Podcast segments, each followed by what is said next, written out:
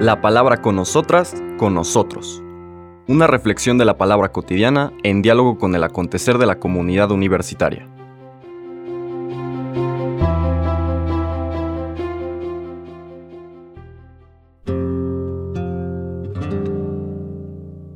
Hola, buenos días. Bienvenidas, bienvenidos a la palabra con nosotras, con nosotros. Llegamos al viernes de esta vigésimo tercera semana del tiempo ordinario. Hoy 15 de septiembre es la memoria, la fiesta de Nuestra Señora de los Dolores, una devoción que tiene desde luego mucho arraigo en nuestra piedad popular, en la sensibilidad de los cristianos. Y por esa razón dejamos este día el Evangelio de Lucas y la liturgia nos invita a meditar un texto breve del Evangelio de San Juan. Es la escena de la crucifixión en el Evangelio de San Juan, capítulo 19, versículos 25 al 27. En aquel tiempo estaban junto a la cruz de Jesús, su madre, la hermana de su madre, María la de Cleofás, y María Magdalena. Al ver a su madre y junto a ella al discípulo que tanto quería, Jesús dijo a su madre, Mujer, ahí está tu hijo.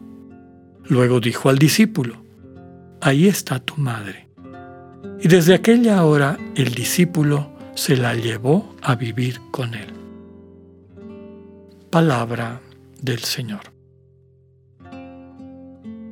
Bueno, lo primero que tendríamos que decir es con la, la reforma litúrgica, esta fiesta que era el viernes antes del domingo de Ramos, que era el viernes de Dolores, antes del domingo de Ramos, una especie como de preámbulo de la Semana Mayor, nuestra meditación de la pasión, muerte y resurrección del Señor, es movido a este momento, el mes de septiembre, ya mucho tiempo después, como para poder focalizar en lo que este misterio significa.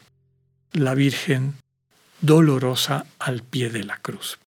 En la fecha anterior pues quedaba un poco desfasado. Todavía en la meditación del pueblo no se ha dado, no nos hemos adentrado al misterio de la redención en Cristo que entrega su vida para darnos vida y ya tenemos a María al pie de la cruz, inclusive antes del de la entrada de Jesús a Jerusalén en el domingo, sí, en el domingo de Ramos.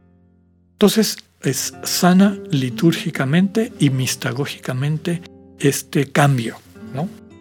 Ahora la invitación desde luego es a meditar lo que esta memoria, esta fiesta nos transmite como creyentes, como cristianos. Primero que nada es este espacio donde la iglesia nace de alguna manera, la comunidad de los que siguen a Jesús nace en el misterio pascual, ¿no? en el triduo pascual. Algunos han dicho que la iglesia nace en la cruz, en el Señor crucificado. Yo digo, no tiene ningún sentido meramente eso si no es parte de todo el misterio que Dios revela culminando en la resurrección. Entonces, en ese misterio pascual nace la iglesia. Y podemos meditar, profundizar en cada una de las escenas de esos textos de los últimos días del Señor, en particular de su pasión, muerte y resurrección, el sentido de nuestra vida y de nuestra vocación como seguidores de Jesús. De entrada, reconocer que somos las destinatarias, los destinatarios de este acto radical, profundo de amor. El Señor Jesús asume sobre sí todas las consecuencias del desamor, lo que llamamos pecado, el egoísmo, la dureza de corazón que mata a las víctimas y a los victimarios también. El Señor las asume humanamente, las carga sobre sí, las sufre, las padece hasta la muerte, porque esa es la consecuencia del el desamor del antiproyecto de Dios. Pero la última palabra la tiene el amor. Cuando el desamor cree que ha vencido al amor, que se lo ha tragado completo, el desamor es destruido porque desde el fondo de ese sinsentido, de esa oscuridad, inclusive de ausencia de Dios, regresa, viene esta luz triunfante en la figura del Señor resucitado. Los creyentes son aquellos que se han encontrado con el resucitado y que desde el resucitado van reconstruyendo su vida y van transmitiendo la buena noticia de que el proyecto de Dios centrado en el amor siempre tendrá la última palabra.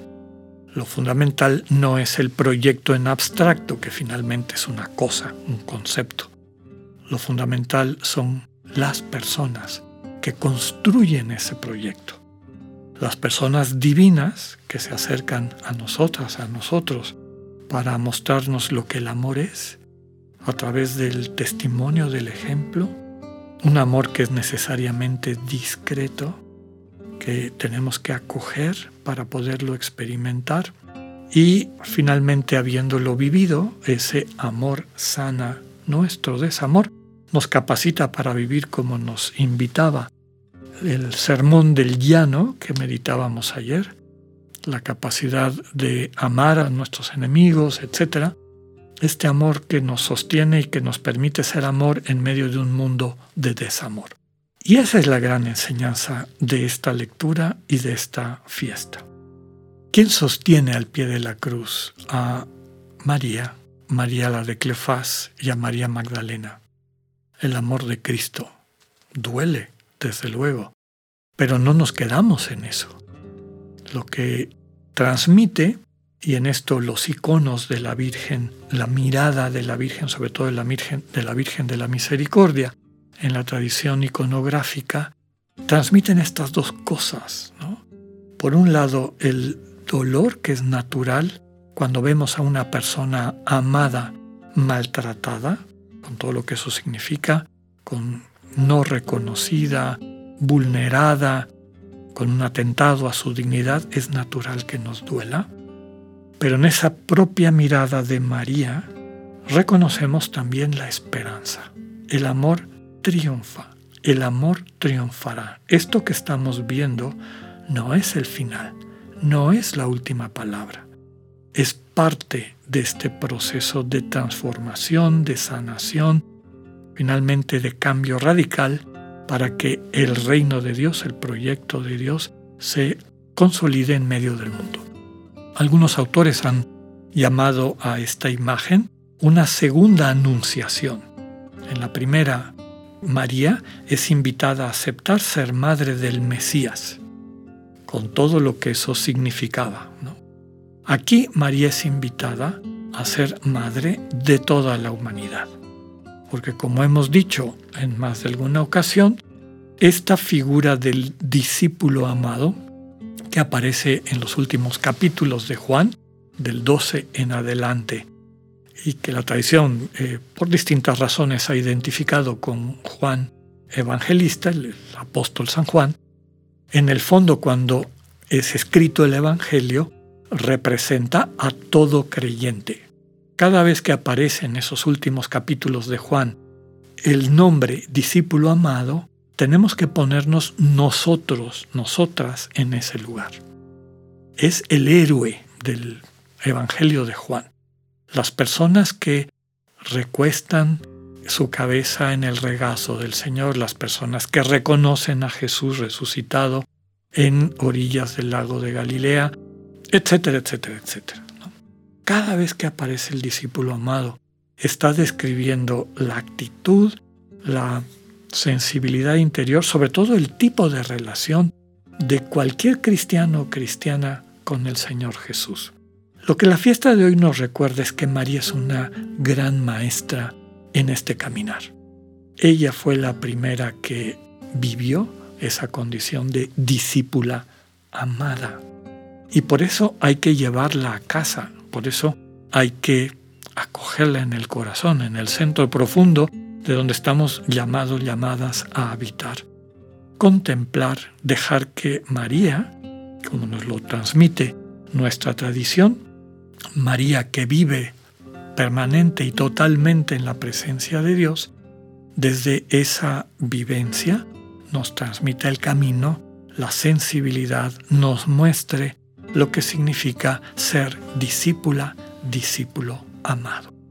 Que en esta fiesta de nuestra Madre de los Dolores, que prefigura nuestra Madre del Triunfo del Amor, podamos reencontrarnos con nuestra vocación de ser buena noticia.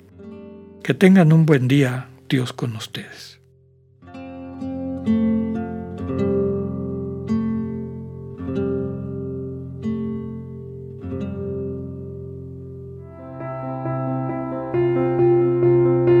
Acabamos de escuchar el mensaje del Padre Alexander Satirka. Escúchalo de lunes a viernes a las 8.45 de la mañana por radioiberoleón.com, a través de nuestra app gratuita para iOS y Android o por Spotify. Esta es una producción de Radio Ibero León en colaboración con el ITESO, Universidad Jesuita de Guadalajara.